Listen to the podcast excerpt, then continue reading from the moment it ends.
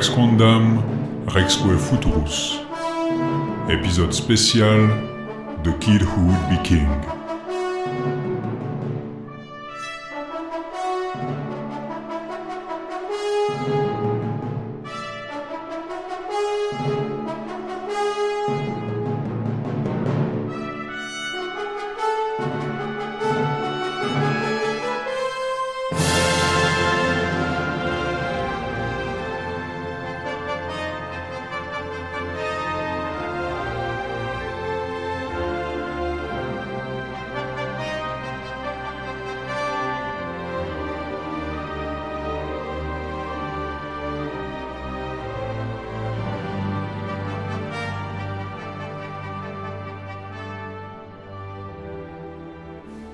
Bonjour à tous et bienvenue dans Rex Quandam Rexque Futurus pour un épisode spécial. Bonjour Antoine. Salut Laïs. Aujourd'hui, on va essayer d'être un peu plus court que d'habitude et on va essayer d'être un peu plus dans l'actualité. On va vous parler d'un film qui théoriquement est au cinéma euh, proche de chez vous. Enfin, si vous êtes en France, euh, la sortie a été un peu contrariée par le fait que ce film a été frappé par la malédiction des films arthuriens et qu'il a été apparemment un échec commercial.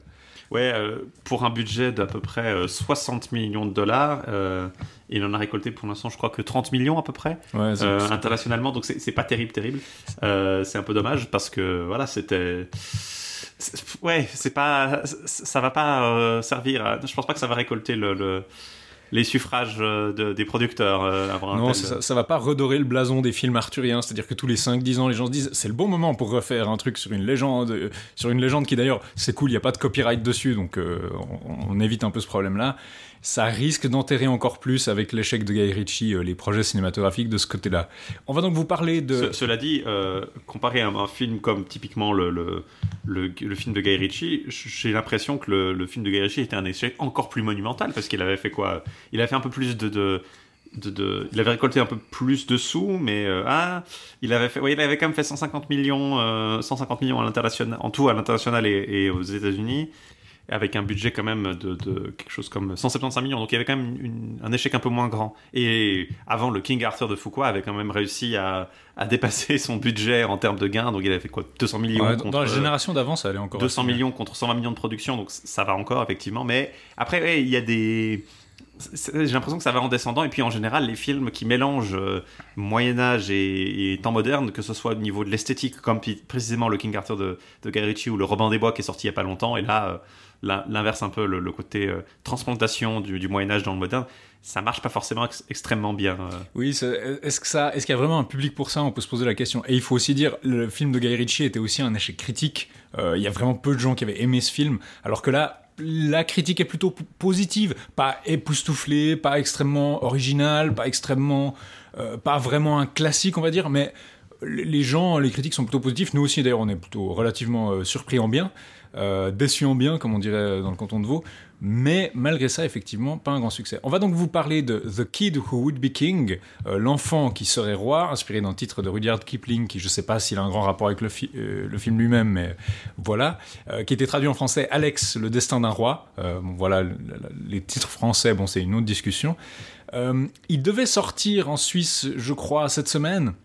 Malheureusement, euh, je le trouvais sur des sites euh, Allociné, machin, euh, les sites pâtés suisses qui annonçaient la sortie pour le 10, 12, 13 avril, suivant quoi.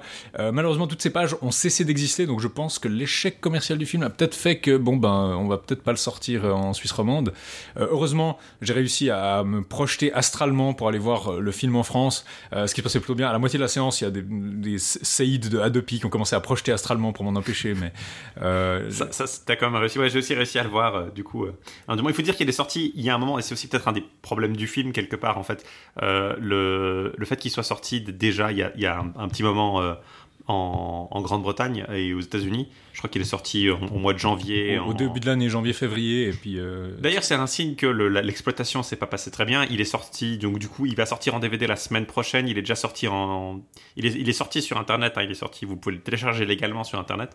Euh, parce qu'il est déjà disponible quoi donc sur iTunes et, ce genre de médias ça, ça, a accéléré complètement le cycle de production quoi. oui en fait c'est ce qui se passe dans des pays où la, chronologie des médias euh, n'est pas aussi stricte qu'en France en général la sortie en DVD d'un film est simplement euh, il commence à sortir en DVD et en numérique quand quand on arrête de l'exploiter euh, au cinéma en fait. Ouais. Et là, en l'occurrence, bah, le- l'espace assez réduit entre les deux indique que vraiment ça n'a pas fait beaucoup d'argent.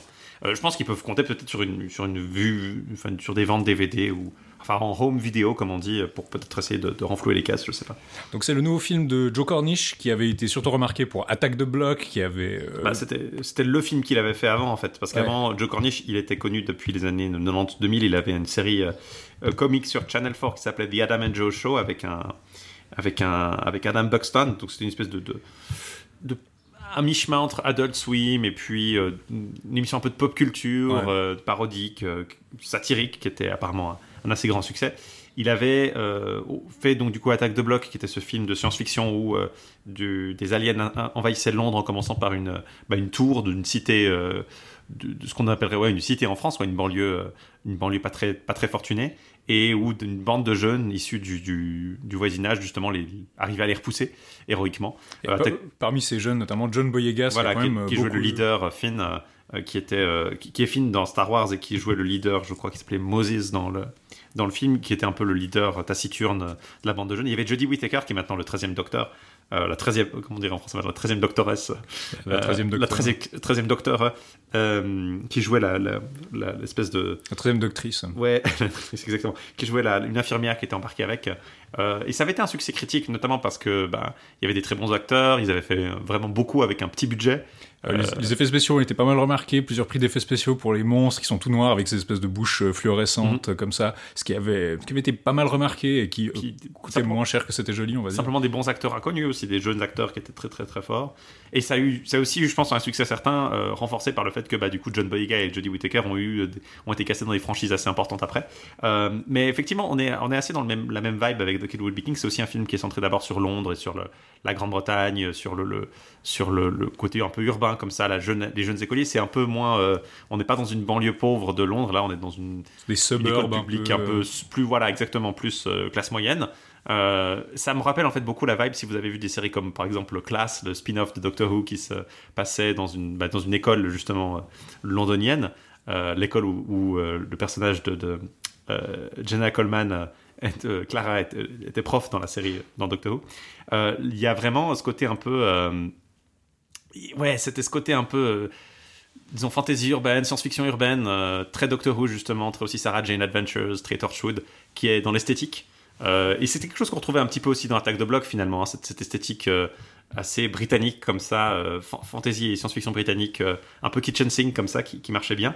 Euh, et donc c'est pas étonnant de voir le même, euh, un film assez similaire finalement dans sa structure générale euh, dans la filmographie de Joe Cornish. Joe Cornish a aussi fait, en tant que, il est aussi, il est pas seulement réalisateur, il a fait ses deux films et là il, prépare un film qui s'appelle Snow Crash. Il a aussi écrit des films.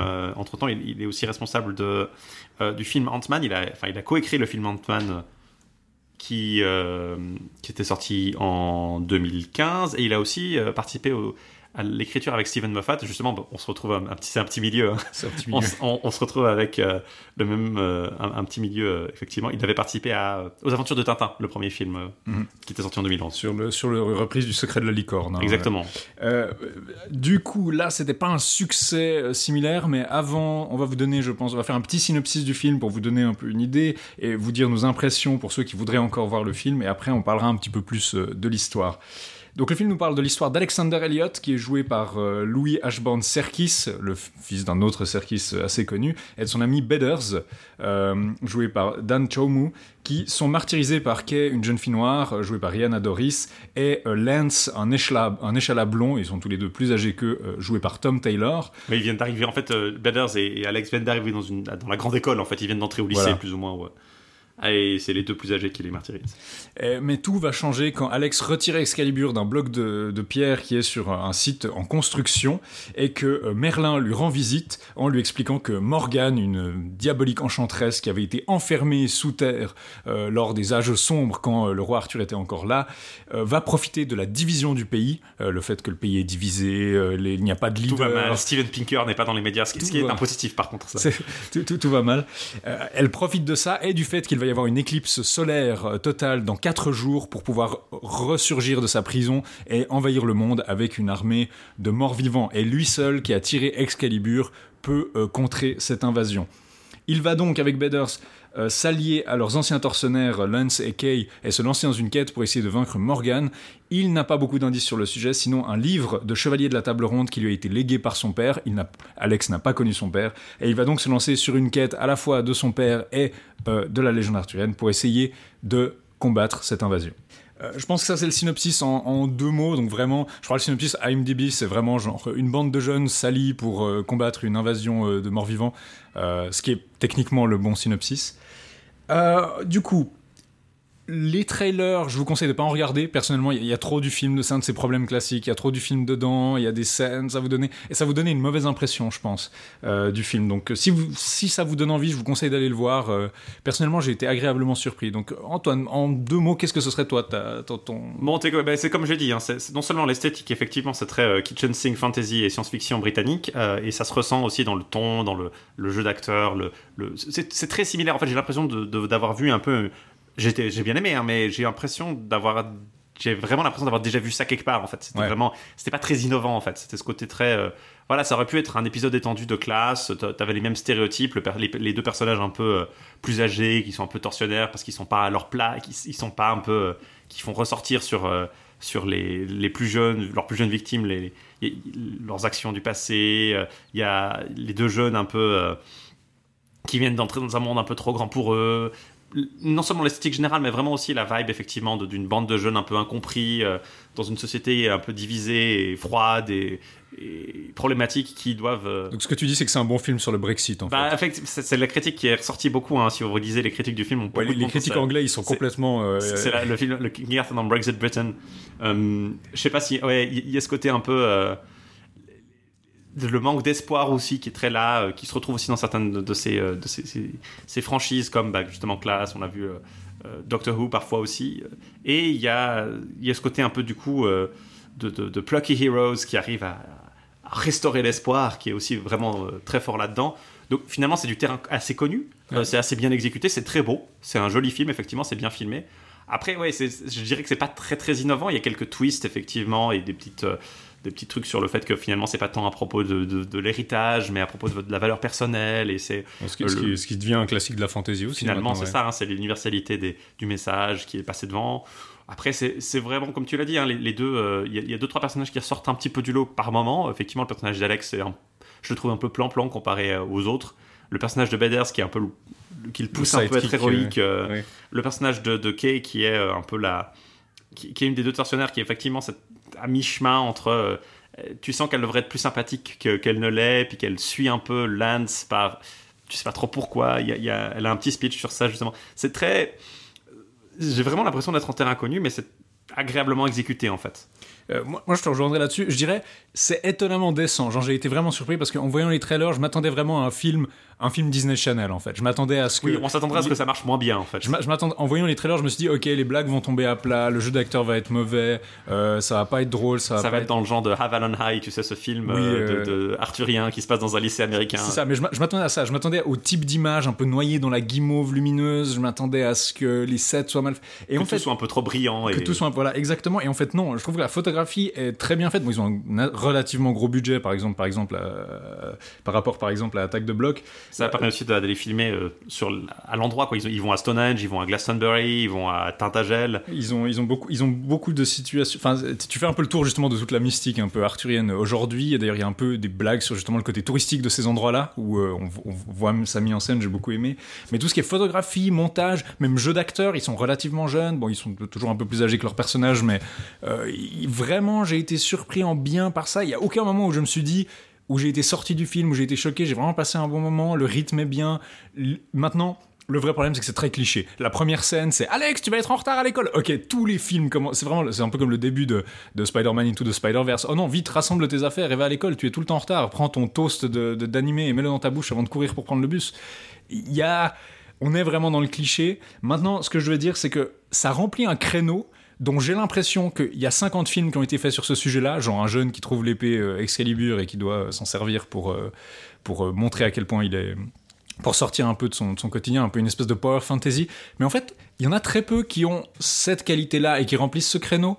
Je pense que c'est précisément parce qu'il y, a un tel bagage en fait. Il y, a, tous ces films, tous ces exemples, en tout cas télévisuels, mais on trouve aussi des exemples cinématographiques. hein.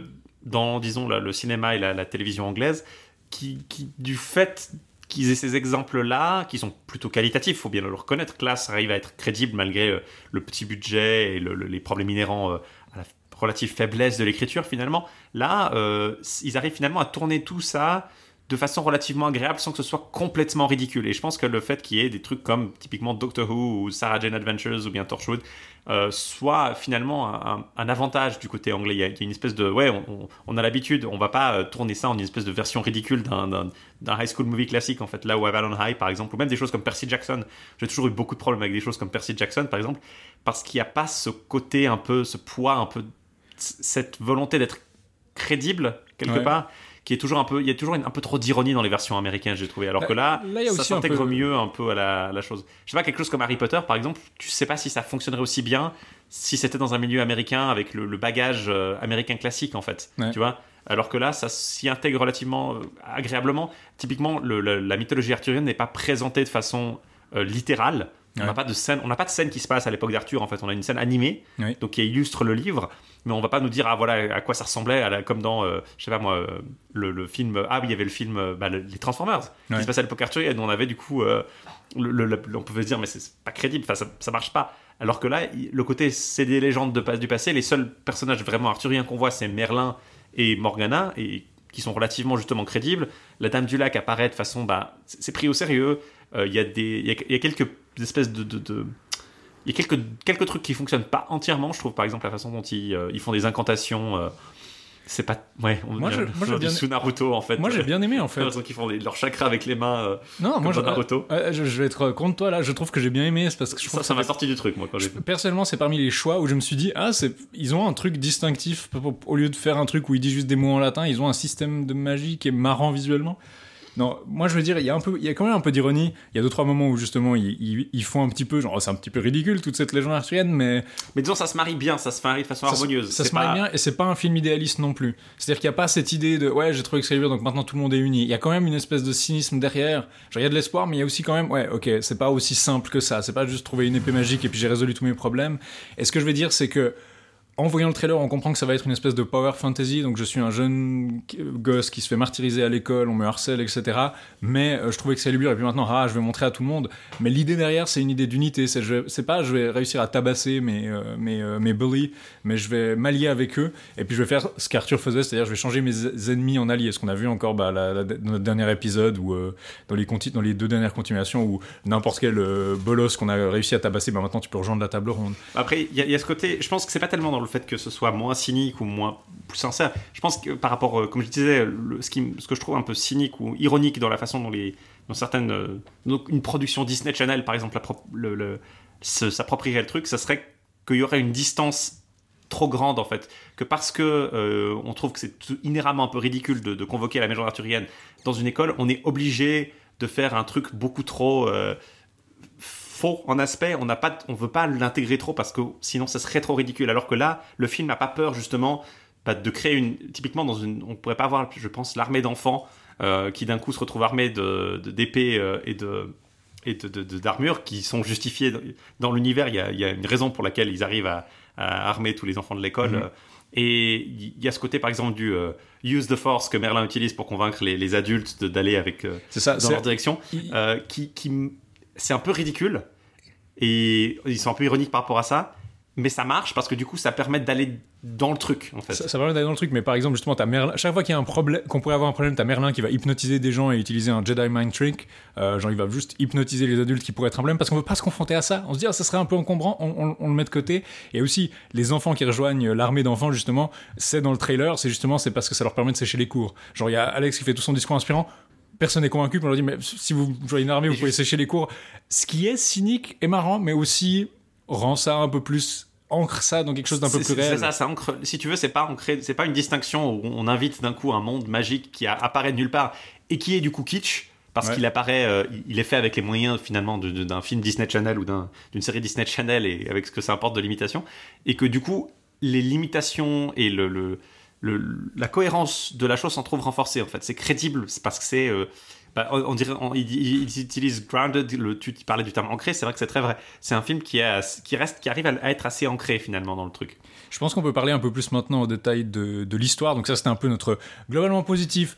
Attendez-vous pas à des révolutions, mais honnêtement, en termes de facture, c'est un film qui est bien fait. Je veux dire, les effets spéciaux sont pas géniaux, genre Ouais, il y a des. Tu pourrais, tu pourrais, critiquer un peu les effets euh, visuels, mais. Il y a Morgan qui a des lianes qui s'enroulent autour des, des, gens, et puis euh, son armée de soldats, c'est des, euh, c'est des vilains Dark Souls squelettes en feu, avec des épées en feu sur des chevals squelettes en feu.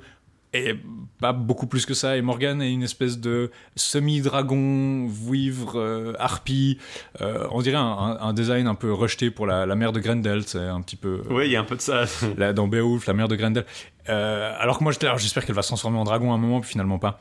Mais maintenant, du coup, pour l'histoire.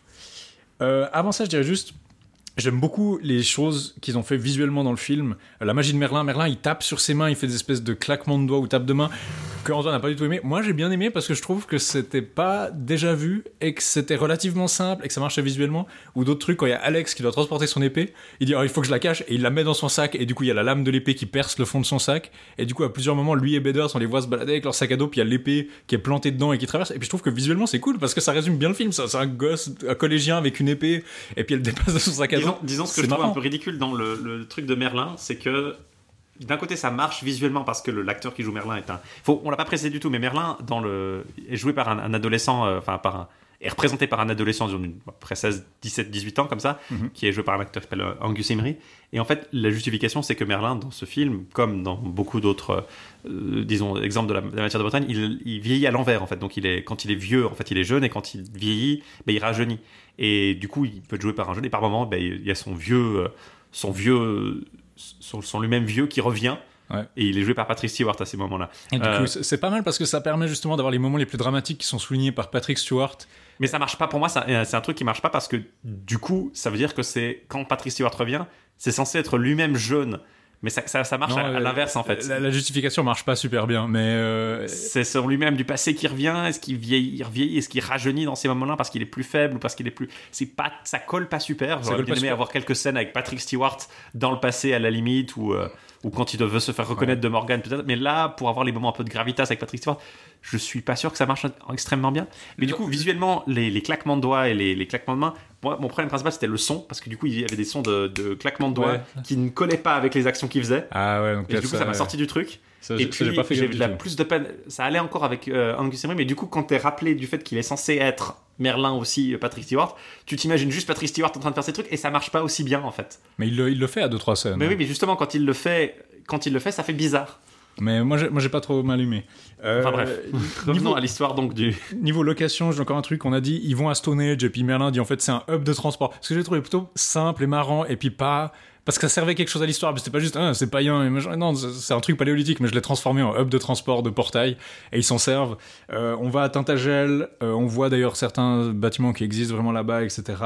On va à la Glastonbury Tor. Euh, je pensais que Tor c'était un mot pour tour, mais en fait non, ça veut juste dire une colline en ouais. un, mot. Et, et Glastonbury Tor qui est. Il y a une colline au sud de la Glastonbury Tor en fait. Il y a une colline, il y a une tour qui est une tour médiévale en fait sur la Glastonbury Tor. Donc c'est. Et, c'est une tour qui a pas de toit. Ils sont dans la tour. Elle est toute petite d'ailleurs. Ils vont dans la tour. Oui, c'est un reste d'un monastère, je crois. Et puis elle est elle a des espèces de terrasses, des espèces de plans en terrasse comme ça euh, le long de la colline. Et du coup, il y a eu énormément de théories un peu néo-païennes sur des cercles de, sur des alignements de cercles zodiacaux, de puissance, machin, et sur l'idée que oh, il y a des légendes sur le fait qu'il y a des euh, que, c'est les fameuses collines de la mythologie galloise et compagnie où il y a des, le, les fées qui seraient dedans, ce genre de choses qui seraient dedans. Et du coup, l'idée que Morgan est, euh, est enfermé là-dessous, c'est pas complet, ça a un léger lien à toutes ces théories-là, donc c'est pas c'est pas si mal de ce côté-là.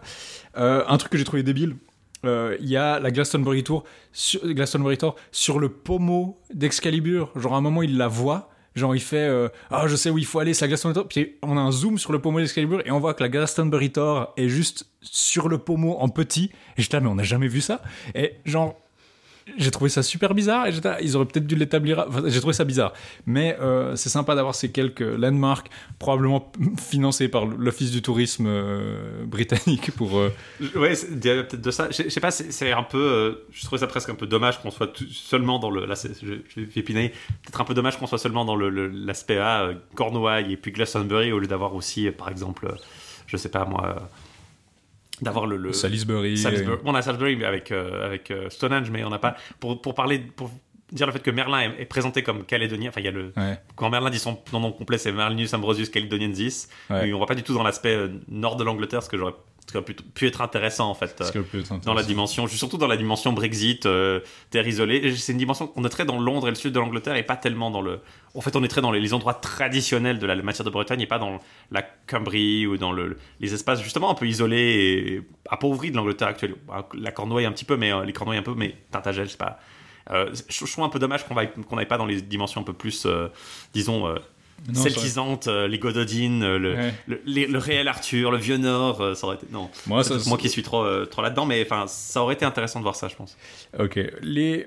Le film commence donc avec Alexander Elliott, enfin commence par un montage d'abord euh, animé que j'ai pas mal aimé sur justement Arthur et ses chevaliers qui ont enfermé Morgane et que Morgane attend la division du pays pour ressurgir parce que au moment où Arthur l'a l'a planté, elle a dit je reviendrai quand tu seras parti et Arthur dit the sword. Les gens adorent dire the sword dans ce film. Il y a littéralement un moment où quelqu'un dit the sword has been drawn donc on peut gentiment faire un montage des phrases qui sont aussi dans Excalibur et euh, ça, ensuite, la, séquence animée se finit. Euh, ensuite, on dézoome et on voit que c'est la couverture d'un roman qui est dans un grenier, euh, dans un carton euh, poussiéreux. Et euh, la mère d'Alex, qui est apparemment euh, qui l'élève seul, euh, lui dit, lui crie de s'habiller, de prendre son petit déjeuner et d'aller à l'école parce que sinon. Il va être en retard. Il a dû faire des espèces de trucs en papier mâché pour un truc d'astronomie où il a dû faire apparemment un modèle du Soleil, de la Terre et de la Lune. Et euh, il le décolle du papier journal et puis il y a le mot failure qui est attaché dessus, Oh, du symbolisme. Mais sa mère le couvre avec euh, du vernis à ongles rouges. Et euh, il devra ensuite aller à l'école où il croise, il se demande où est Bedders, qui lui dit, il reçoit des messages de Bedders qui dit je suis suivi. Et euh, tout le long du, du film, on a le début de l'établissement du premier thème, qui est que le pays est divisé. Donc on a une, une voix de la BBC qui dit ce sont les informations, 7h30. Euh, euh, le monde voit des autocrates, qui sont des dictateurs partout. Le monde est divisé, la scène internationale est instable. Et le Tout va mal. tout va mal et le film se cache pas forcément c'est-à-dire qu'on voit justement il marche dans la rue on voit des SDF dans la rue euh, démunis enfin c'est pas c'est pas aseptisé non plus donc il y a vraiment l'idée voilà le, le monde est divisé et injuste et, et moche mais c'est pas de façon purement abstraite quoi c'est pas juste comme on le verrait justement dans Excalibur où tout le monde est en train de, ratisser de la boue et couvert de saleté c'est euh, des, problèmes relativement concrets Euh, bien sûr un peu adaptés pour enfants Bedders se fait euh, tabasser par Kay et Lance, et justement Alex s'interpose, qui déclenche une bagarre. Il est convoqué, il veut pas expliquer pourquoi il a fait ça, il est réprimandé, sa mère lui demande pourquoi il s'est battu, et puis il a un bleu à la tête. Mais il, dit- il dit que ça empirerait simplement les choses de, de le faire. Et puis euh, elle lui dit non, ton père aurait voulu que tu sois une bonne personne, etc. Le lendemain, euh, il voit un nouvel élève arriver à l'école, qui se trouve en fait être Merlin, qui apparemment émerge de on sait pas où à poil. Et et il émerge de, de Stonehenge en fait. Il y a Il une scène où il arrive depuis Stonehenge et puis il, il arrive dans un dans un pub où il, il a la scène Terminator, sauf que bah, évidemment il, il parle euh, un, un anglais un peu archaïque, donc il lui dit euh, puis-je avoir votre smock, enfin votre, votre votre chemise, et puis en fait il, il arrive habillé avec rien d'autre qu'un qu'un t-shirt Led Zeppelin, une espèce de robe de chambre et puis euh, des espèces de training. Puis ensuite, il marche sur l'autoroute et il se fait arrêter par euh, la, poli- la police l'interpelle et puis il dit mais officier, officier, ce n'est pas interdit. Puis il dit oh vous avez un chariot. Bon, mais il les hypnotise avec sa magie. Oui, c'est ça aussi, c'est là qu'on voit l'efficacité narrative du film. Bah, il y a des policiers, alors plutôt qu'avoir une longue scène où il doit se débattre et puis euh, il les hypnotise, puis il les utilise. Et c'est c'est ça en fait qui rend le truc un peu euh, grounded, ancré si tu veux dans le réel, c'est que bah oui, c'est un peu ridicule, mais du coup, on s'en sort en, en continuant à parler, en, en restant dans le. Il y a cette dis- distance qui est bien exploitée en fait dans le film. on, on saute les problèmes et aussi je trouve que le film est pas mauvais pour établir des choses et les réutiliser plus tard je sais que c'est débile et direct c'est c'est- vraiment une barre très basse mais il y a beaucoup de films qui passent pas ce test. Genre Merlin débarque et il a l'air un peu affuli puis il demande est-ce que vous avez de la, de la poudre d'ossements d'animaux du sang de cafard et du il a besoin d'ingrédients pour une potion. Puis il se dit hein, quoi L'urine de, de- l'urine de castor. une de castor, puis ça veut faire quoi? Ça Et puis euh, bon, bah, plus tard ça va revenir. Et aussi le fait qu'Alex soit en train de faire dès la première scène des trucs en papier mâché euh, du soleil et de la terre, ça permet de mettre euh, en scène le thème de l'éclipse qui est cliché au possible, mais le fait qu'il est introduit dès le début euh, de manière un peu indirecte, ça rend le truc un peu plus digeste, j'ai trouvé.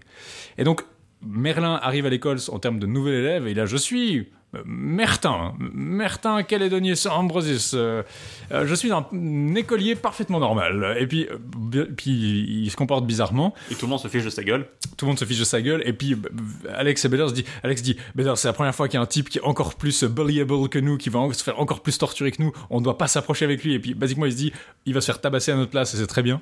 Et malgré le fait qu'il a l'air d'avoir 25 ans, on ne sait pas ce qu'il fait dans cette école. Et puis, il y a une scène assez drôle, je trouve, où pendant la classe d'astronomie, ils sont là et vous faites passer votre lune en papier mâché devant la Terre et vous voyez que l'éclipse va faire que euh, putain Merlin qui est là euh, dit, dit, dit upcoming eclipse l'éclipse qui va venir bientôt putain est là, upcoming quand est-ce qu'elle va avoir lieu? Bah dans 4 jours. Quoi? 4 jours? Mais je pensais que c'était 4 ans.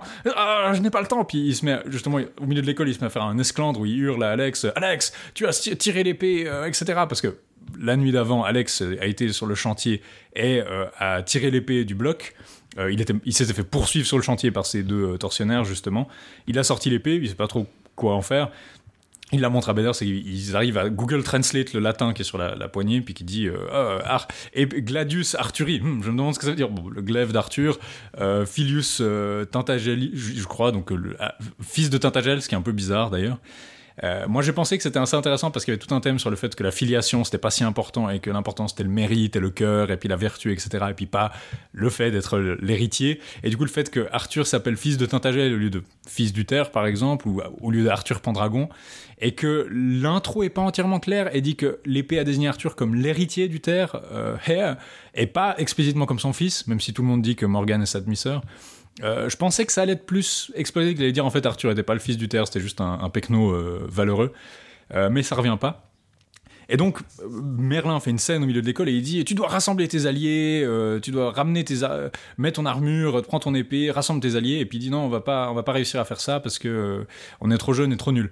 Mais donc, je trouve que ça marche assez bien parce que ça met explicitement en scène toutes les angoisses d'Alex, qui est vraiment le, le souffre-douleur de son école, et puis c'est la pire chose qui pourrait lui arriver, qu'un type bizarre vienne hurler dans son école et lui dise... Euh, attire le ridicule sur lui. Attire le ridicule sur lui.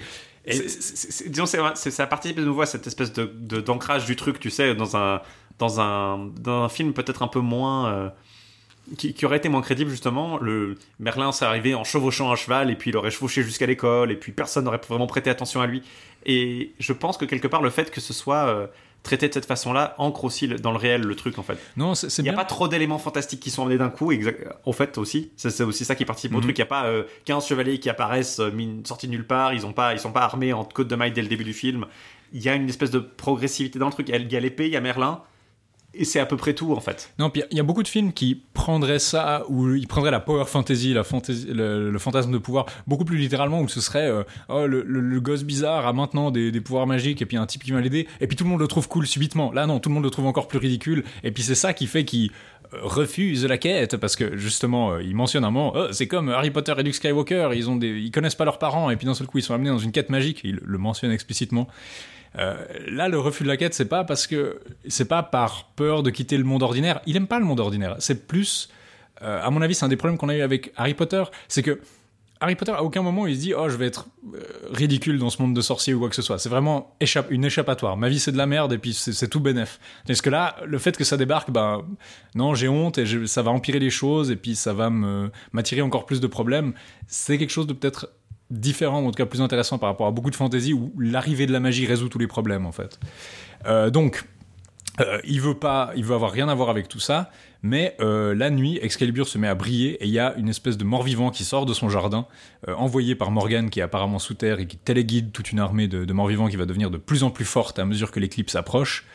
un squelette enflammé qui vient ravager sa maison sa mère a inexplicablement disparu, il comprend pas pourquoi.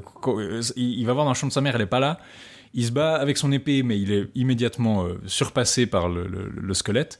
Et euh, Merlin le sauve, c'est-à-dire qu'il lance un, le squelette qui se dissipe, et puis il voit Merlin euh, ah, par terre, qui, est apparemment très affaibli, et qui dit Je dois me barrer. Parce que oui, Merlin arrête pas de se changer en, hibou en fait quand il éternue. apparemment, c'est sa, forme un peu standard et ça lui coûte de l'énergie d'être après le coucher du soleil. Il peut pas être. euh, c'est Gauvin en fait, il se combine avec quoi. Non, il, il doit être là soit la, la journée, et puis il a besoin justement de cette espèce de potion dont il parlait avant pour euh, se régénérer. Entre-temps, Alex avait adoubé Bedders par blague. En fait, il l'avait fait oh, je, I knight thee, Sir Bedders. Puis, bien sûr, Bedders, c'est Bediver. Euh, pour l'instant, voilà.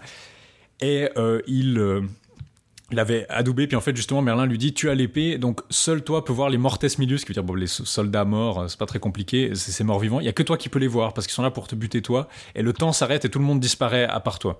Et ceux que tu as adoubés, en fait. Donc c'est pour ça que tu vas devoir adouber plein de gens si tu veux avoir de l'aide euh, contre eux. Et aussi, c'est pour ça que ça, ça, ça offre une, disons, une, une façon assez simple de justifier la présence justement de, de morts-vivants enflammés dans les rues de Londres euh, et dans, dans Et- le, le combat contre, contre ces, ces morts-vivants. Du coup, les, les personnes normales ne peuvent pas les voir euh, quand ils, doivent, ils sont confrontés après plus tard à des, une bande de personnes normales qui les aident d'un coup, puis d'un coup ils disparaissent. C'est ancré aussi dans quelque chose de, de, justifié. Quoi. Ils ont bien marrant. pensé à leur truc finalement. Ils ont bien pensé à leur truc, et honnêtement, le mécanisme marche assez bien, parce que les deux prochaines scènes, c'est justement que Merlin lui dit Retrouve-moi là, puis il lui montre un, un flyer pour une espèce d'endroit où tu peux bouffer des, une espèce de rip-off de, Ouais, KFC, ouais. de KFC où tu peux bouffer des, des, des seaux de poulet frit et euh, il le retrouve là-bas et il dit ah j'avais de la, je galérais à trouver de, de- de- du, du sang l'uri- du sang de, de sang de, du sang c'est le sang de sang de cafard. Non, je crois qu'il parle de, de, Ouais. cochenille ou de, enfin, de, du du sang- sang, de sang de, de Beetle, c'est le scarabée, donc euh, Ouais, probablement en fait, vu le vu de quoi il parle. Beetle ou scarabée ou euh, et puis euh, du, des, des os broyés puis il dit bah des os broyés on a plein c'est chicken nuggets dans cette glace il y a plein de pistes de castor Parce pour la que ronde de la vanille vanilline, ouais. parce que la vanille vient de vis de castor puis donc il, y a- il dit euh, ah, ah, invigorating puis donc il mange ce- Puis les- la coche- le sang de, bah, ça doit être de la cochenille justement parce que le sang de, de scarabée est utilisé comme colorant pour le, pour le, le la sirop boisson. ou le. pour le sirop puis du coup il arrive à régénérer j'ai trouvé ça assez marrant parce que c'était un peu une semi-critique de la- du et puis de la, bouffe moderne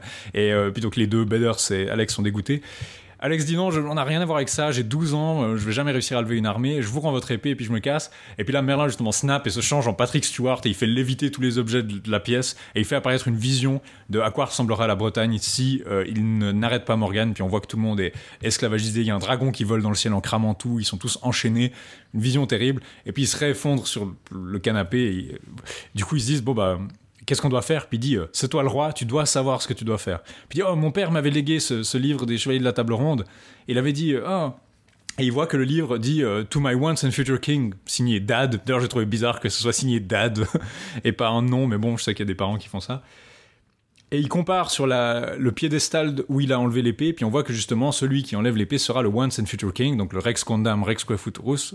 Euh, et il dit, c'est assez marrant parce que si tu C'est un peu marrant, comme c'est un peu bizarre comme formule quand même, parce que Rex Condam, ça veut justement dire feu le roi, le roi mort en fait. Mhm. Euh, c'est une phrase latine, hein, c'est pas seulement utilisé dans le Condam quand tu vas ça dans un document médiéval, c'est pour parler de quelque, c'est c'est comme on dirait feu en fait. Ouais. Donc, euh, c'est un- je trouvais ça un peu bizarre comme formulation en fait. Euh, C'est pas, c'est pas ce qui est marqué sur l'épée de, de dans Maloris. Hein. Dans Maloris, c'est euh, qui tira cette épée sera le vrai roi de l'Angleterre, Mhm. Euh, un truc du genre. Rex Condam, c'est vraiment une inscription qui est sur la tombe d'Arthur à la base. Mais ce qui est marrant, c'est que si tu connais l'expression Once and Future King, t'as un- t'es un peu spoilé l'histoire parce que tu te dis le fait que ce soit dédicacé dans le livre est anodin parce que c'est une phrase courante dans le- la légende arthurienne. Le fait que son alors que Alex immédiatement interprète ça comme ah mon père doit connaître tout ça parce que ma mère m'a dit qu'il avait des démons. Ah des démons, donc ça veut dire qu'il devait combattre ce genre de démons et qu'il doit être lié à cette quête et il va pouvoir me, me mettre sur la quête. Puis Merlin me dit c'est une bonne idée, tu devrais faire essaye de trouver ton père euh, qui est en Calédonie d'ailleurs. Apparemment son à Tintagel donc c'est pratique. Euh, Alex, ils sont donc sur le chantier. Lance et Kay viennent les, les bastonner. Alex replante l'épée dans. Ils disent donne-moi cette épée et tout. Alex la replante dans la roche et dit bah vas-y euh, prends-la. Et ils arrivent pas. Il dit je suis le seul à pouvoir la prendre et je vous laisserai euh, jouer avec si vous me si vous me laissez vous adouber. Puis alors ils disent ah, vas-y euh, faisons-le. Puis après il essaie de lui voler l'épée. Mais bien sûr les Mortes Minus ressurgissent et ils peuvent les voir parce qu'ils ont ils viennent d'être adoubés par Alex et donc ils vont devoir les combattre. Et puis Lance se fait bien sûr subjuguer immédiatement. Ils réussissent à s'entraider. Ils balancent de, apparemment un produit inflammable sur les morts vivants, ce qui est stupide parce que ça les rend encore plus en feu, donc c'était pas une très bonne idée. Ils s'enfuient, ils voient que tout le monde a disparu, toutes les voitures sont arrêtées, et ils disent bon bah on va prendre cette voiture, ils sautent dans une voiture et ils arrivent à en shooter un, et euh, ils se lancent dans une course poursuite avec l'autre, et euh, Kay conduit, puis elle dit où est-ce que t'as appris à conduire? Bah Mario Kart. C'est un peu une des parts du personnage de Kay en fait, Euh, c'est cette fille qui dit il y a deux moments, il y a un moment où elle dit j'ai appris à conduire dans Mario Kart, et un moment où ils doivent chevaucher des, chevaux, puis elle dit ouais c'est comme à la télé, euh, tu tires à droite pour aller à droite, tu tires à gauche pour aller à gauche, euh, tu te laisses euh, et tu dois rebondir avec la selle. Donc elle a ce côté, elle a pas vraiment un personnage, dont les personnages sont vraiment pas très développés, mais elle a un de ses traits qui est que apparemment elle consomme de la fiction, puis elle s'en sert dans l'histoire pour faire des trucs dans la vraie vie. Ça a l'air d'être un début de. C'est une esquisse de personnage, vraiment. Oui, c'est ce que je trouve un peu dommage avec justement euh, Kay, qui est justement cette jeune fille, donc un peu. Tu dirais qu'il y, aurait de la possibilité pour quelque chose de plus intéressant. Autant Lance, bon, bah, c'est le le, le, beau gosse un peu arrogant, bully, bully générique. Tu pourrais dire qu'elle aurait pu avoir quelque chose de plus intéressant derrière, je sais pas. Euh, c'est les personnages à part Alex sont un peu sous-exploités en général d'ailleurs. Hein. Bah, aussi d'ailleurs.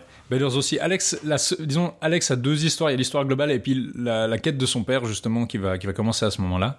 Mais donc la course poursuite se finit. Euh, ils arrivent et justement je me demandais, mais du coup ça veut dire qu'il meurt, il va se réveiller hors de sa bagnole et puis elle aura plus sa bagnole. Et en fait ils arrivent à shooter le, le deuxième chevalier euh, en feu qui leur courait après. Et puis le monde revient, enfin tout le monde ressurgit dans le monde, et puis du coup il y a la dame qui réapparaît sur le siège de sa bagnole euh, sous quai, puis donc elle, tout le monde se met à hurler parce que la dame a une jeune fille qui lui est apparue sur les genoux et qui est en train de conduire. Ils arrivent dans un carrefour, ils s'enfuient. Ils disent mais qu'est-ce qui se passe? Bon bah Lance dit bah venez tous, euh, venez tous chez moi et puis je vais vous tabasser si vous m'expliquez pas tout. Alex lui explique tout, voilà c'est vrai, j'ai chopé Excalibur machin. Il doute un peu. Mais ils finissent par se laisser convaincre. Puis Alex dit Mais vous comprenez pas, nous sommes. Arthur avait une table ronde avec ses chevaliers. Et regardez-nous, euh, Lance comme Lancelot, Kay comme Kay, et Bedders comme Bediver. Nous sommes. Euh, puis, euh, puis il fait. Puis peut-être Lance qui dit bah, Qu'est-ce qu'il dit Mais c'est vos noms, c'est le destin, quelque chose est en train de se passer là. Et regardez-nous, ils étaient autour d'une table ronde. Regardez où on est. Puis là ça dézoome, puis on voit que la table est carrée. Puis il fait Vite, Bedders, sortons les flaps. Puis ils sortent les flaps, puis du coup la table est ronde cette fois-ci. Honnêtement, le, ça se voit que Joe Cornish a un peu d'expérience dans la comédie parce que les blagues sont simples, mais le rythme comique est bien géré, ce qui est pas toujours le cas dans les films pour enfants. Et euh, d'ailleurs, j'aurais été intéressé à le voir dans un, cinéma, parce que généralement, c'est très drôle de voir que les enfants et les adultes rient pas au même moment. Et je pense que c'est un film où ça pourrait marcher un peu mieux, euh, mais je suis pas sûr. Donc j'aurais été intéressé à voir la réaction d'une audience enfantine à ce film dans un, cinéma, parce que beaucoup des films Pixar ou DreamWorks maintenant, t'as des blagues un peu pour les enfants, puis t'as des blagues un peu euh, plus pour les adultes, et ça crée un peu un film à deux vitesses, ce qui là, à mon avis, n'était pas le cas, et c'est un peu... c'est cool de voir que ça existe encore. Alors, avant de continuer, je propose qu'on fasse une petite euh, pause musicale, et on se retrouve juste après.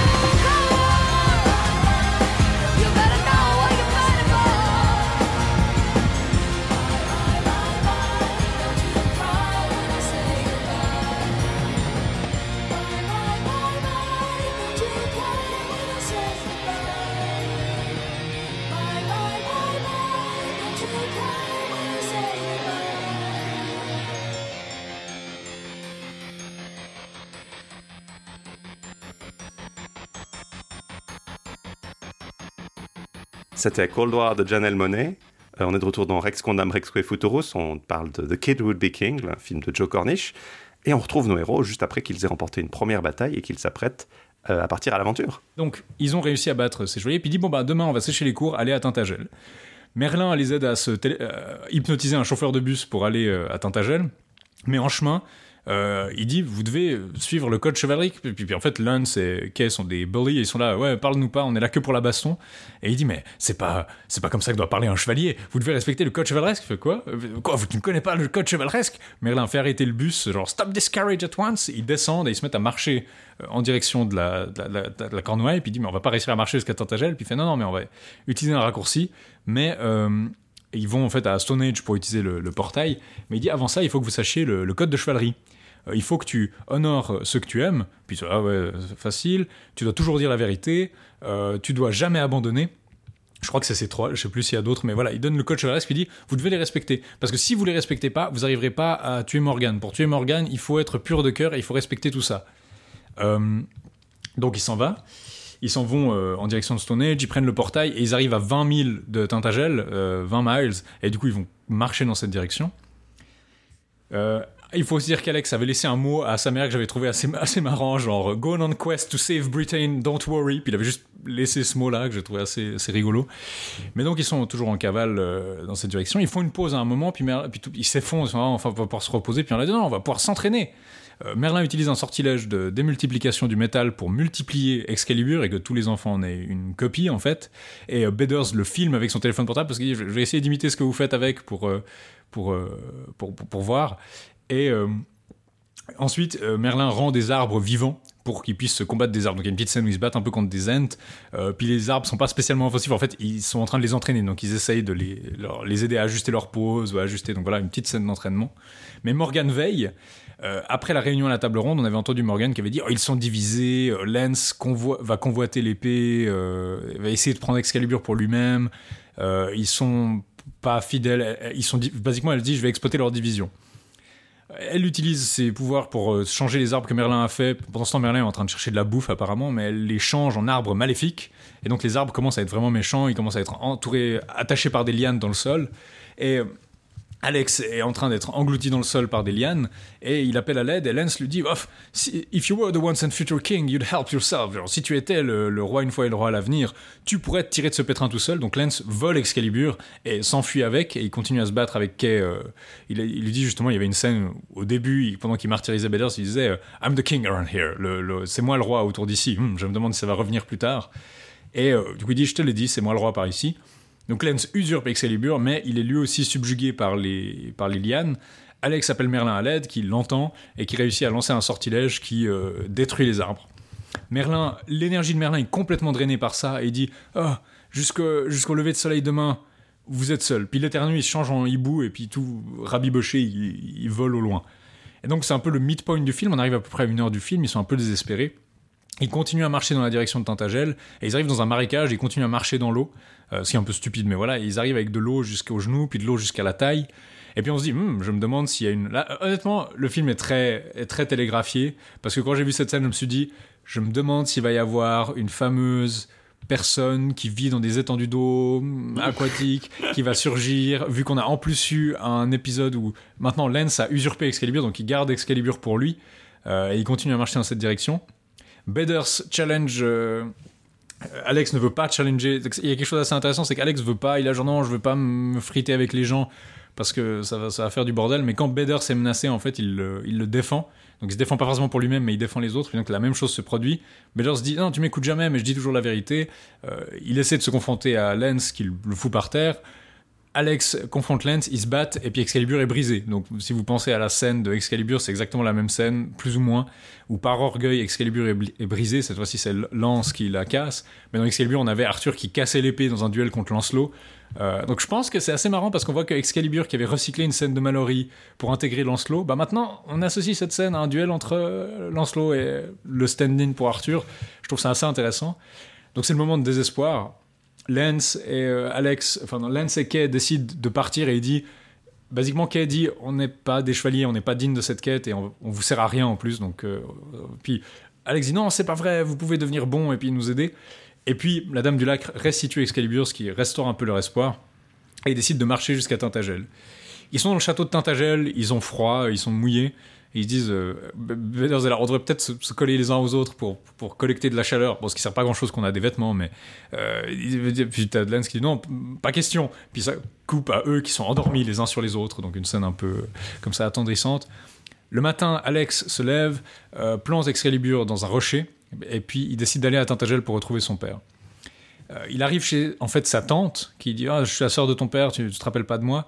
Et il dit oh, mon père battait ses démons regardez il m'a laissé ça euh, il m'a laissé ce mot dans le To My Once and Future King. Il devait connaître ça puis il dit non mais basiquement elle dit Alex ce, n'était pas des démons littérales euh, puis il dit ça, ça, fait, non ma mère m'en a parlé ta mère t'en a parlé. Puis non mais il sait qu'il combattait des démons maléfiques. Puis non, non c'était une métaphore pour bien entendu une métaphore pour l'alcoolisme. C'était ça c'était ça ou la maladie mentale, généralement, quand on dit que quelqu'un combattait des démons, euh, soit l'addiction, soit la maladie mentale.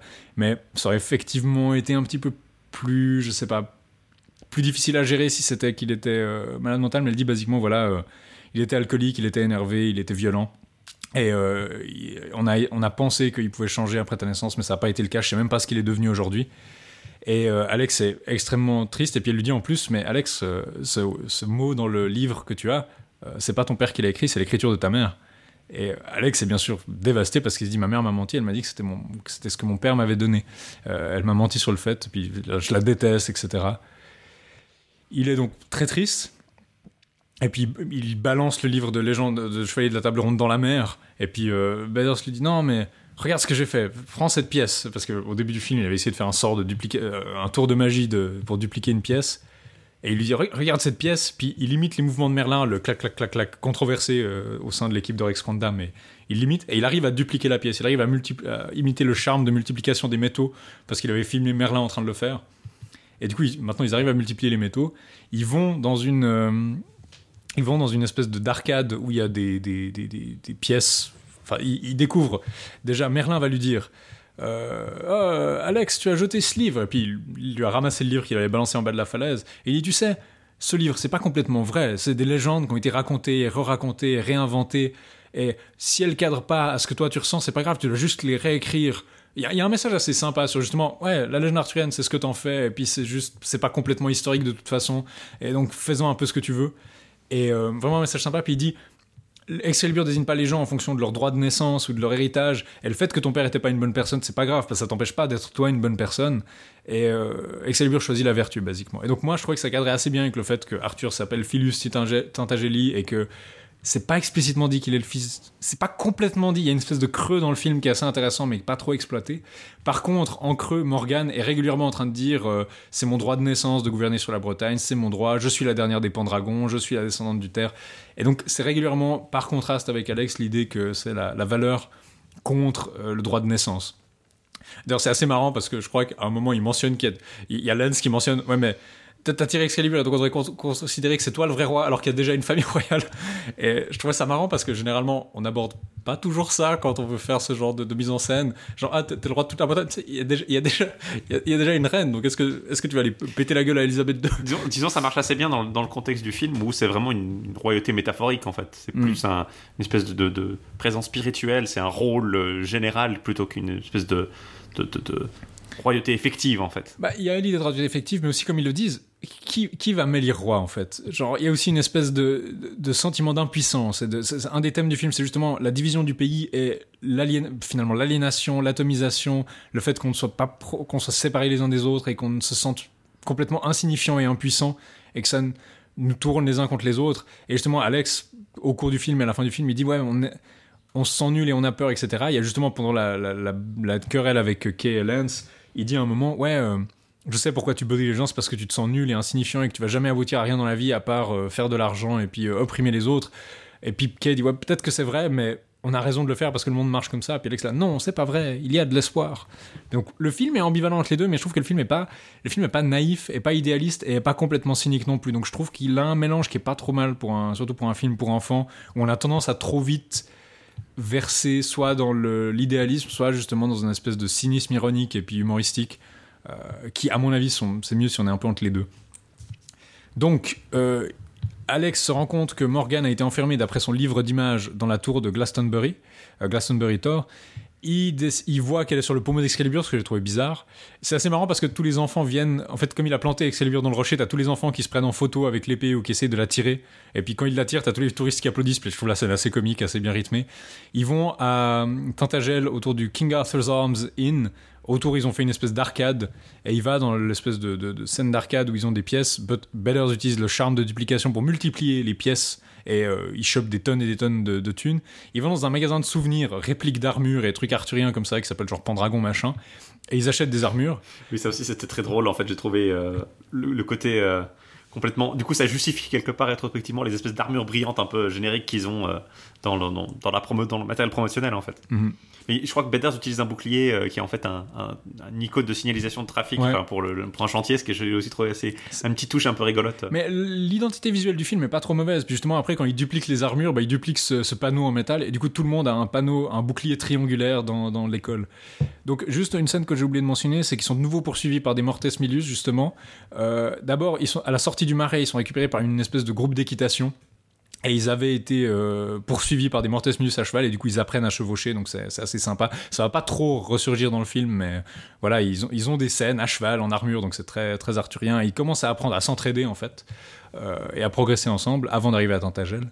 Ils arrivent à la Glastonbury Tor, euh, Alex perce une dalle sous la tour, qui est juste très petite tour sans, sans toit, et ils arrivent à descendre dessous dans le royaume de Morgan. Ils sont vite séparés par des lianes qui les attaquent et les enserrent. Euh, Arthur confronte Arthur, Alex, pardon, Alex qui est le Arthur Standing confronte Morgan qui lui dit tu n'es rien, euh, j'ai mon droit de naissance, euh, ils sont, euh, je vous ai vu, j'ai vu que vous étiez divisés, nul et puis voilà. Puis il dit ok vous avez raison, je ne suis rien. Il lui tend l'épée, euh, puis il dit je vous rends l'épée. Puis au moment où elle veut la prendre, il retourne l'épée, puis il la plante, puis là genre oh ça a marché. Et puis du coup Morgan s'effondre, les lianes lâchent ses amis et il s'enfuit dans les, ca- dans les tunnels et ils arrivent à débouler à une sortie de tunnel. Puis ils disent, ouf, on a réussi à gagner, à vaincre la méchante. Bon, bah c'est fini. Euh, si je ramène Excalibur chez moi, on va me la confisquer, donc euh, il vaut mieux que je la jette dans cette étendue d'eau. Puis ça fait, tu penses vraiment que la Dame du Lac est dans chaque étendue d'eau dans toute la Bretagne? Puis il lance l'épée, puis ça fait, ah, euh, il y a la main qui la rattrape. Donc euh, elle dit, bon, bah, Effectivement, oui. Effectivement, oui. Ils rentrent chez eux et euh, il se dit j'ai pas envie de confronter ma mère ce soir, etc. Il voit sa mère endormie chez elle avec son attel, euh, avec son téléphone portable, donc apparemment inquiète. Il dort. Le lendemain matin, sa maison est couverte des lianes maléfiques de Morgan, ce qui laisse penser que oh, il a pas réussi à la battre. Euh, Merlin se cogne à sa vitre sous forme de hibou et il dit justement tu n'as pas réussi à la battre. Et puis il dit mais pourtant qu'est-ce que j'ai fait? On a suivi le code. Et puis il dit oh merde non, on n'a pas suivi le code parce que le premier, la première maxime du code c'était honore euh, ceux que tu aimes. Et puis justement il dit j'ai pas été euh, Il a, il a menti à sa mère en fait. j'ai menti à ma mère, j'ai pas été ok avec elle, je lui ai pas dit la vérité, et puis euh, ça- quand, quand il, quand il chope Excalibur, sa mère est très inquiète parce que là, mon fils joue avec des armes, Euh, allô police, j'ai peur que mon fils ait rejoint l'État islamique. Mais euh, basiquement, euh, il se réconcilie avec sa mère, il lui dit voilà, il faut qu'on soit honnête l'un avec l'autre. Je sais que tu m'as menti à propos de mon père, je t'ai menti, voilà, on n'a pas été honnête, il faut qu'on se remette d'être honnête. Ah, et puis je vais te montrer, euh, il fait sortir Excalibur de la baignoire par la Dame du Lac pour lui montrer que c'est vrai, que genre don't freak out. Ils vont à l'école pour se battre contre les soldats. C'est pas vraiment, je crois que c'est pas très justifié. Pourquoi est-ce qu'ils vont à l'école Parce qu'ils pourraient aller n'importe où littéralement, vu que les soldats vont suivre l'épée. Je crois que l'idée c'est justement qu'ils ont, euh, ils peuvent re- construire une, ar- une, une armée en fait avec les, les, les autres écoliers en fait. Voilà, l'idée c'est un peu voilà, on va revenir chez nous et puis ils font un speech inspirant puis ils disent Merlin, transforme-toi en hibou pour montrer que la magie existe. Tous les élèves sont là, waouh, la, la magie existe. Et tous les élèves étaient d'ailleurs dans la cour pour attendre l'éclipse en fait. Ils avaient tous des lunettes, euh, des lunettes pour se protéger de la, de la lumière du soleil euh, des yeux pour regarder l'éclipse. Ce que j'ai trouvé marrant parce que dans beaucoup de films où il y a une éclipse cataclysmique, euh, etc., les gens la traitent pas comme une éclipse normale qui est que littéralement tout le monde essaye de la regarder. Puis là, le fait que visuellement quand ils ont recruté tous les élèves, donc justement, il fait le speech inspirant, personne ne les rejoint. Et il y a Merlin qui, a main, qui contrôle mentalement la principale, puis lui dit euh, Dites- Dites-leur que, que ça leur permet de sauter les cours. Et ils sautent les cours. Euh, donc, du coup, tout le monde les rejoint pour pouvoir sauter les cours. Il leur donne des armures que Merlin et Beders multiplient grâce au charme de multiplication. Et aussi, euh, il y a une scène assez marrante où tout le monde attend l'éclipse en armure, par-dessus les uniformes d'écoliers et avec des lunettes pour l'éclipse. Et je trouve ça assez visuellement cool. Parce que maintenant que j'y pense, je mais c'est vrai que les scènes d'éclipse dans les films fantastiques, c'est un cliché. Mais rarement on voit des gens avec, Avec les, les, avec les lunettes les d'éclipse. lunettes un peu ridicules. Oh. Ambiance très fête des en 1999. Mais Il y en a d'autres. je, je me rappelle en avoir vu dans trois films, mais c'est relativement rare. Donc, ils, installent des espèces de pièges, des espèces de trucs à bascule, des trucs à la, euh, disons, euh, Home Alone, quoi. Vraiment, genre, euh, comme des, des- des- des espèces de pièges des- sur les bagnoles. Ils mettent des bancs pour faire des béliers et buter les chevaliers. Et pour, basiquement, les, les ralentir, en espérant attirer Morgan sur le toit pour la battre. Euh, Merlin a hypnotisé tous les profs pour prendre toutes leurs clés de bagnole. C'est- comme je disais avant, dès qu'il y a quelque chose qui pourrait être encombrant dans l'histoire, on a Merlin qui hypnotise des gens. Et donc, euh, les écoliers vont se battre contre Morgan avec l'aide de Merlin, parce que comme l'éclipse, c'est ni la nuit ni le jour, cette fois-ci Merlin peut être là. Euh, il va pas faire tant que ça, mais il va aider un petit peu. Et puis la scène, c'est basiquement un- une réplique de la scène d'ouverture où les. C'est assez bizarre parce qu'il y a tous les écoliers qui sont, ils sont vraiment beaucoup et ils sonnent la retraite vers le toit. Puis donc ils sont censés être, je sais pas, des centaines sur le toit. Et puis, quand c'est le combat contre Morgan, ils sont d'un seul coup 10. Enfin, le toit est complètement vide. Ça, c'est un des moments où je me suis dit, la mise en scène a un petit peu un faux raccord. Euh, Bah, disons, il y, a- il y a plusieurs moments dans le film où il y a des espèces de, de, de, de continuité bizarres à l'image, où tu comprends pas, pas très bien la scène quand même. C'est pas toujours extrêmement net, tu sens qu'il y a eu un petit peu de. de... Ils Non, ont il- pas passé aussi, aussi de temps sur le montage qu'ils en voulaient parfois. hein. Non, Euh, non, après le reste de la bataille, tu comprends que bah, la bataille contre Morgan se passe sur le toit et, et que pendant, pendant ce temps, le reste de l'armée euh, se bat contre les écoliers dans la cour un peu partout. Il y a aucun mort, hein, évidemment. euh. Non, il n'y a aucun mort. Ça, ça aurait été un petit peu. Ouais, euh, euh, on a vu quelques scènes d'entraînement où les écoliers deviennent des épéistes redoutables en, en basiquement deux heures, littéralement deux heures, euh, le temps de mettre les armures et tout, donc ils sont assez efficaces. Euh, Merlin, Morgan confronte Merlin sur le toit. euh, sous sa forme jeune, elle l'étrangle et puis il se transforme en Patrick Stewart. Puis là, ah, voilà, tu ressembles, tu es vieux, machin. Et puis Merlin dit justement, on est, on est vieux, on n'est pas de ce monde, et puis le, le monde leur appartient à eux maintenant. Puis il dit, tu penses vraiment qu'ils sont dignes, plus dignes que moi? Puis il dit, chacun de ces gosses est plus vertueux et chevaleresque que toi, etc. Euh, Morgan prend sa forme draconique vouivre, elle a une espèce de longue queue, des ailes, euh, et puis un visage toujours un peu, euh, un peu film d'horreur japonais, genre avec des espèces de petits yeux, gros visage, et puis des cheveux noirs plaqués sur la, la tête, un petit côté, tout petit côté Junji, tout petit côté Junji Ito dessus.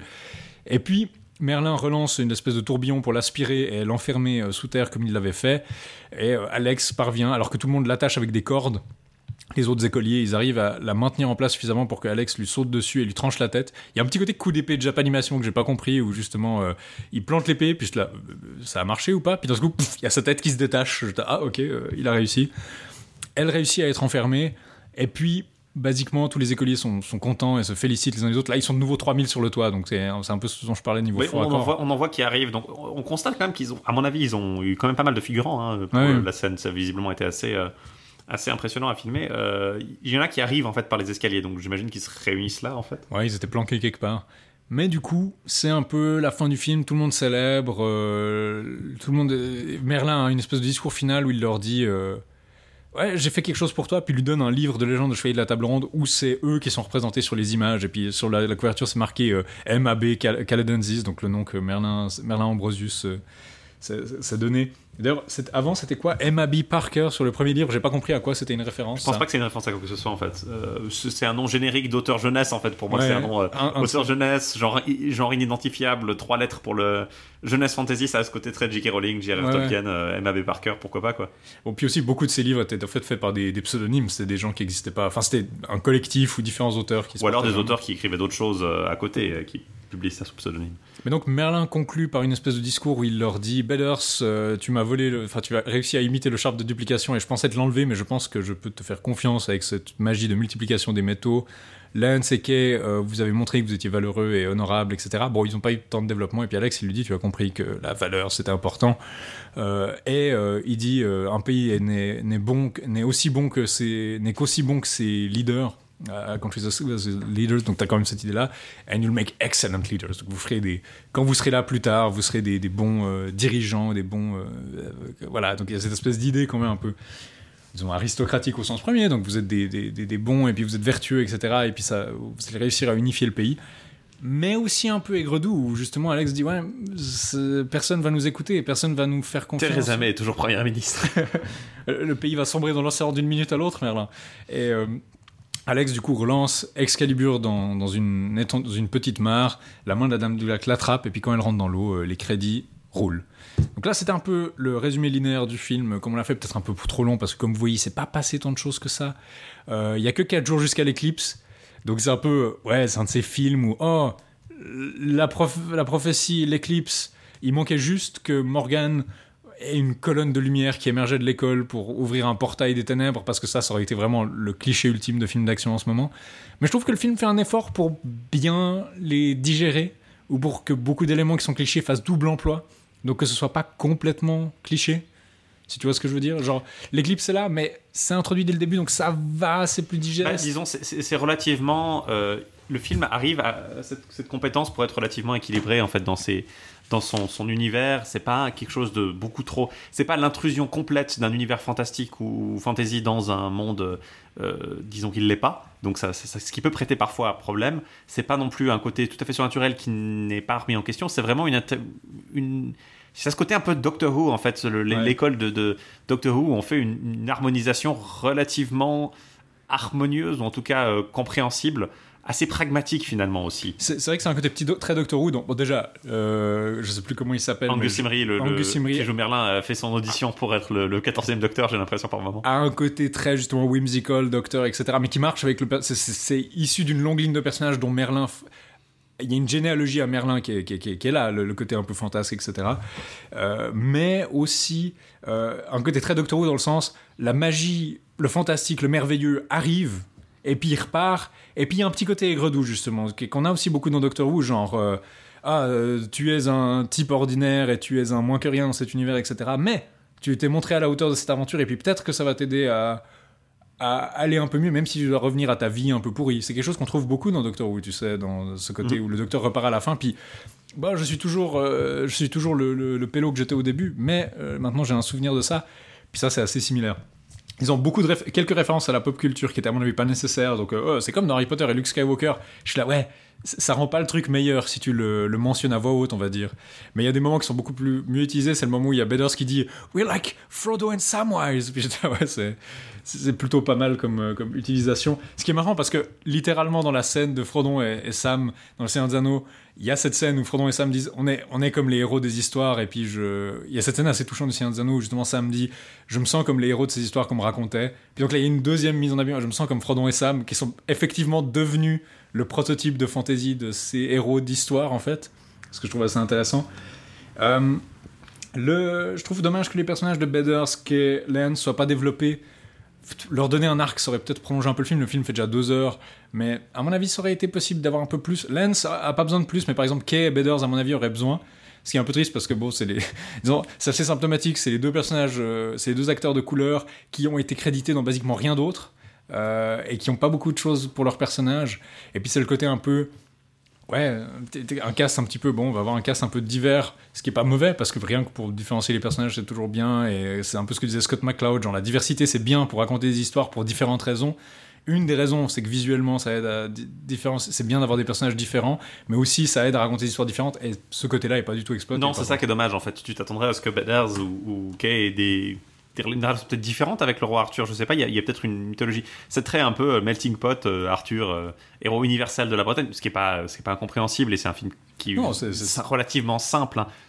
On, on analyse. J'ai pas envie de faire celui qui dit ouais, mais c'est qu'un film pour enfants. Mais par moment, effectivement, c'est un film pour enfants qui a pas forcément envie de, de, de grappler, enfin de, de de travailler avec tous les thèmes nécessairement euh, auxquels on s'attendrait quand on parle du, roi Arthur. il, y y a une limite, disons, qui doit être posée quelque part quand même dans les thèmes que tu peux aborder. Il y a basiquement deux thèmes. Le thème de l'unité. Euh, on est divisé, il faut qu'on s'unisse, il faut qu'on soit fédérés ensemble, il faut qu'on réussisse à, arrêter de se, se battre entre nous parce que ça nous fait perdre du temps. Qui, bien sûr, tous les critiques anglais, bah, à l'époque de Brexit, voilà, ils ont projeté ça dessus. Mais il y a ce thème d'unité qui, à mon avis, est très bien illustré par le fait que justement, Alex dit immédiatement il faut pas qu'on, je sais pas, tabasse euh, ou qu'on tue l'Unseke à coup d'épée, mais c'est, on va les, on va faire ce que Arthur faisait, c'est qu'il changeait ses ennemis en alliés. Et il y a le deuxième thème qui est là lié à la quête personnelle de Alex, qui est euh, je veux retrouver mon père, puis il se rend compte que son père n'était pas une, n'était pas une bonne personne, n'était pas quelqu'un de bien, il avait voilà, il luttait avec l'alcoolisme et puis il n'était pas euh, la personne qu'il pensait, mais malgré ça, il peut essayer d'être une bonne personne et puis que c'est pas la lignée ou la naissance qui devrait faire de quelqu'un quelqu'un de valeureux, mais plutôt la vertu. Ce qui est un thème classique de fantasy, mais malheureusement, euh, malheureusement, on a encore beaucoup, on a énormément d'ambival- d'ambivalence dans la fantasy. C'est le fameux effet Luke Skywalker, comme, Skywalker, comme Luke est mentionné dans le film, je pense pouvoir le dire. C'est le fameux oh ce ce jeune paysan euh, issu de rien du tout va pouvoir vaincre l'empire. Oh, en fait, c'est parce qu'il est l'héritier d'une des lignées les plus puissantes de l'histoire de l'humanité et qu'il est connecté à la force du cosmos. Et qu'il est supérieur à tout le monde, littéralement physiquement. Voilà. Enfin, il y a toujours cette ambivalence dans la fantasy. Puis là, ils ont choisi le, le, pôle. Non, non, c'est vraiment, c'est vraiment la valeur qui importe et puis pas la naissance. Euh, ce qui est lié à l'histoire, à la fois à l'histoire d'Alex et à l'histoire de Morgan, ce qui est pas mal. Donc, honnêtement, pour un film pour enfants, c'est difficile de, de, vouloir plus que ça, quoi. Oui, il y a ce côté un peu vraiment. Euh, disons, il fait, il fait, déjà beaucoup de choses, ce film. Il fait, beaucoup, de choses. il fait beaucoup de choses. Il arrive à être relativement cohérent. Il arrive à pas te donner envie de, de, de, de, crever les yeux parce que, mais bon Dieu, c'est ridicule. Pourquoi, pourquoi ce footballeur était en armure, ce footballeur américain est en armure euh, de C'est ce côté Avalon qui, qui est mon, mon, maître talent des horribles adaptations arthuriennes. Euh, il, y a ce côté vraiment qui n'est pas. Euh, en fait, en n'essayant pas finalement, c'est pas un film try hard, c'est un film qui arrive à faire ça de façon relativement harmonieuse. Et peut-être que c'est inhéremment plus facile à faire quand tu es en Europe, en fait, finalement. Je sais pas si c'est quelque chose qui est lié à. Si, les, Américains sont, les, Américains sont, trop dégénérés pour. Non, pas qu'ils sont dégénérés, mais il y a une distance euh, inévitable euh, par rapport au, passé qui force à vouloir renforcer peut-être un sentiment d'authenticité. Typiquement, les films arthuriens. Avalon High, typiquement, c'est l'histoire d'une jeune fille qui est en fait la réincarnation de. Alors, ça dépend si vous, si vous basez sur les romans de Meg Cabot sur lequel le, film est basé ou si vous regardez juste le film Disney Channel. Mais en gros, c'est une jeune fille dont les parents sont médiévistes euh, et arrivent les deux dans la même université où ils été recrutés pour travailler ensemble. Ce que je trouve, c'est l'élément le moins crédible du film. Deux ah, deux médiévistes qui trouvent un job en même temps dans la même. C'est ça. Le marché, du, le marché du travail universitaire est vraiment très mal représenté. Euh, mais il y a ce côté vraiment ah, euh, voilà, on veut relier les trucs à tout prix. Euh. dans un film américain, la, mère d'Arthur aurait été médiéviste et en fait le père aurait vraiment été dans une lignée arthurienne de, de, d'année en année. Il y aurait vraiment une notion de la. Alex, c'est pas la réincarnation d'Arthur. Il y a aucune notion. non, c'est purement. C'est une question de valeur personnelle, de courage et de, de c'est ça, il n'y a pas ce côté vraiment où on veut à tout prix rajouter une, une légitimité particulière qui marche relativement bien. Et du coup, le côté un peu, euh, voilà, euh, fantastique du truc ne ressort pas comme un cheveu sous la soupe. C'est pas amené, euh, il s'intègre. Il, est particulier, mais c'est pas comme si on avait une société secrète de chevaliers qui d'un coup émergeait de, de, l'école où il y avait. C'est pas ce côté un peu Riverdale, un peu ridicule de, de mishmash d'influence. C'est vraiment quelque chose qui se développe organiquement à partir de l'univers en fait. Il y a un élément, il y a deux éléments fantastiques, c'est Morgane et ses troupes, je, disons, de, de sorciers d'amor vivant et Merlin, et les deux amènent leur magie d'une façon qui est cohérente avec l'univers en fait. C'est ça qui est intéressant. Typiquement, l'exemple parfait, c'est justement la potion de Merlin qui, en fait, bah, il se retrouve à pouvoir simplement manger euh, du, du, du, poulet frit avec de la glace et du sirop. Euh. J'ai trouvé ça pas mal parce que ça reprend le trouble des, des, des euh, ongles, de, ongles de poux et couilles de loup et puis des, de la cire d'oreille de poux et puis enfin, le trouble des, potions dégueulasses. Mais c'est en fait, notre bouffe est tellement dégueulasse qu'il a juste à manger des chicken nuggets, de la glace et puis du sirop. Mais d'un côté, ça permet aussi voilà, d'avoir. Ils, ont, ils doivent pas simplement ils doivent pas simplement faire toute une potion complète compliqué euh, qui va miraculeusement leur permettre. Ils ont juste, euh, quand euh, ils arrivent au moment fatidique où Merlin doit être réanimé, bah, ils ont pu simplement faire préparer du poulet frit, un mélange de liquide horrible de poulet frit, de, glace et de, sirop, et ça suffit à le faire, à le faire, à le réanimer, quoi. Et, du coup, ça marche. c'est bête à dire, mais ça marche assez, assez bien. On n'a pas à se dire, ah, ils ont préparé une potion en utilisant un vieux grimoire dans un, dans un, dans un labo de chimie euh, en allant chercher des, des, couilles de loup justement dans, dans la forêt. Bah non, du coup ça marche parce que c'est relativement ancré dans, dans, quelque chose d'assez réel. Je pense que je dirais que sur le plan visuel, j'ai déjà dit que j'aimais bien ce que le film faisait sur certains trucs. Le fait que Bader c'est un bouclier qui a un panneau de signalisation, c'est sympa, ça marche bien comme visuellement. Le fait, l'image de l'écolier avec l'épée qui dépasse de son sac, je trouve que c'est vraiment sympa comme idée. C'est simple, mais ça, la magie de Merlin, bon voilà, divisif, mais visuellement c'est pas un film qui est complètement fainéant. Là où la fainéantise vient, c'est niveau effets spéciaux. Là où Attaque de Bloc était vraiment, c'était vraiment distingué de ce côté-là et faisait beaucoup avec un budget très limité. Là, on a un budget beaucoup plus grand, mais les chevaliers en feu, c'est vraiment du, ouais, chevalier en feu Dark Souls. Euh, voilà, c'est pas euh, Morgan, elle a des lianes.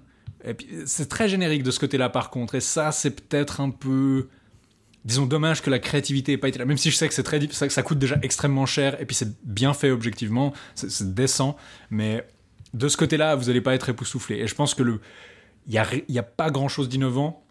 Et c'est ça un peu le plus gros défaut de ce film. Et qui explique un peu, je pense, aussi le, son, destin, disons, euh, commercial. Après, je pense qu'il y a aussi une certaine lassitude par rapport à ce genre de film, peut-être. Je sais pas si. Effectivement, on, on, en a parlé de ces films qui mélangent Moyen-Âge et.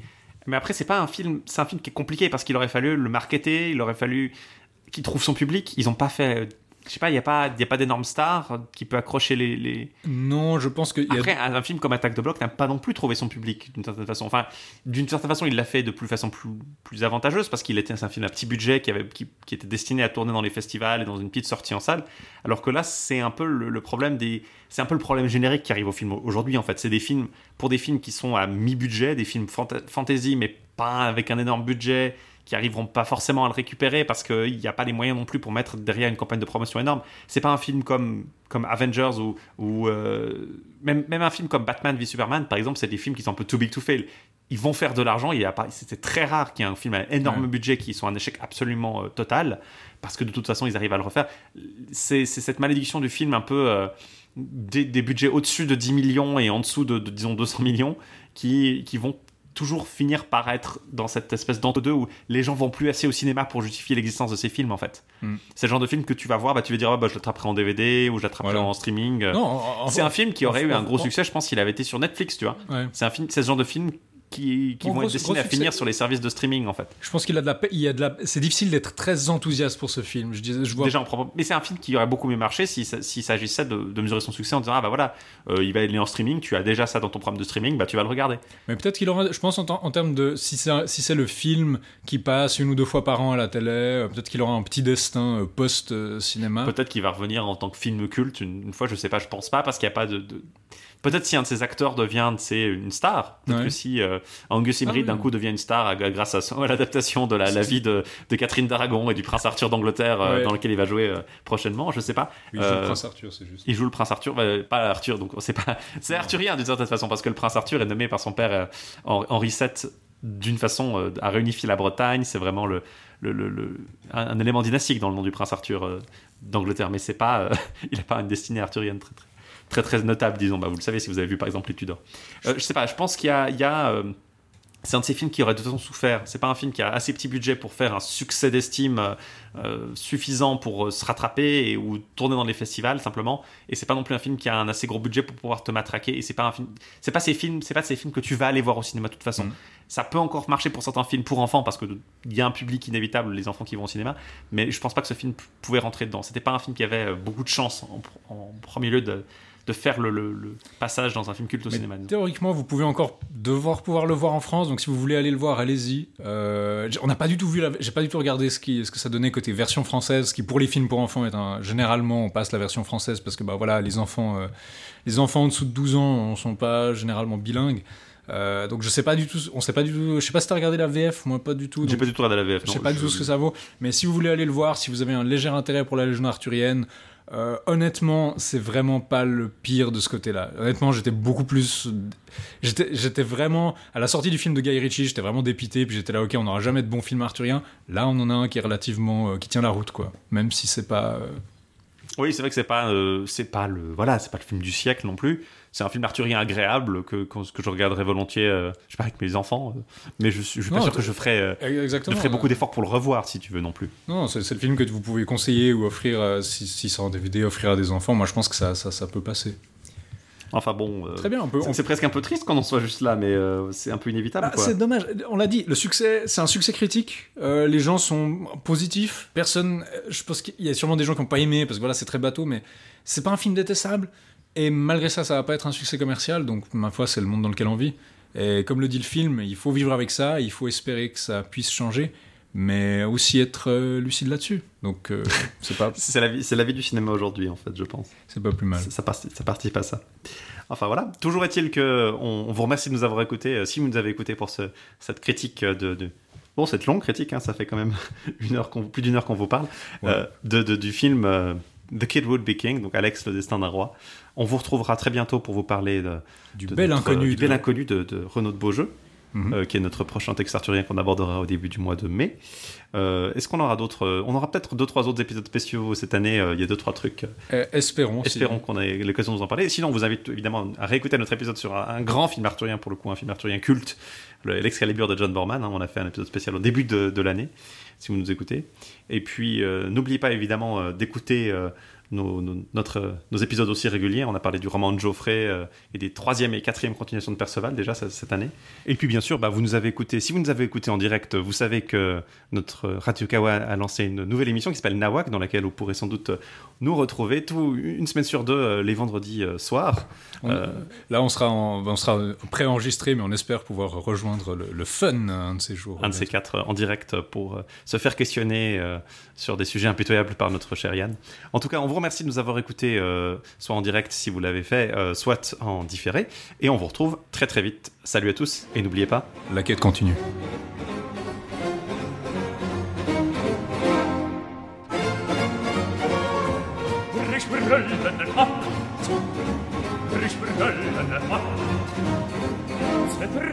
Spalter, Zerfall, zerreiß, zerfall, zerreiß.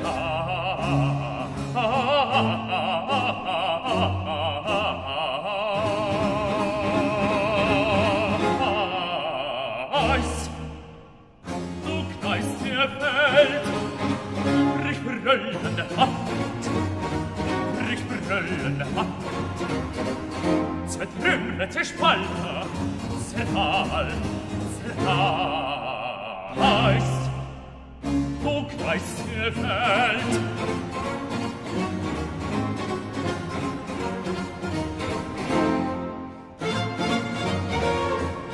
Erzittert die Sterne, erzittert die Sterne in himmlischen Kreise, erschüttert und hält die ewige Reise,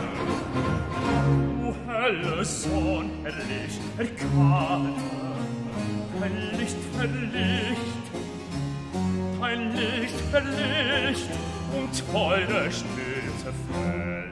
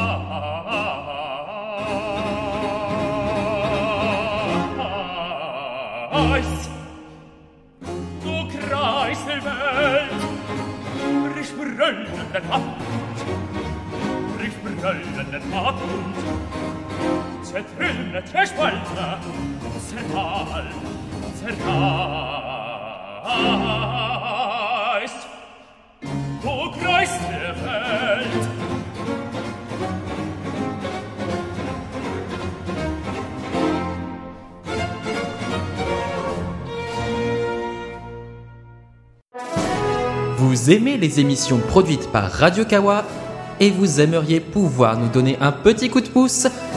Rendez-vous sur patreon.com slash radiokawa et devenez mécène de nos émissions en public, de notre nouveau matériel et de bien d'autres projets visant à améliorer le Radio Kawa que vous connaissez et que vous aimez. Radio Kawa ne touche aucun revenu publicitaire, alors à vous de jouer sur patreon.com slash radiokawa.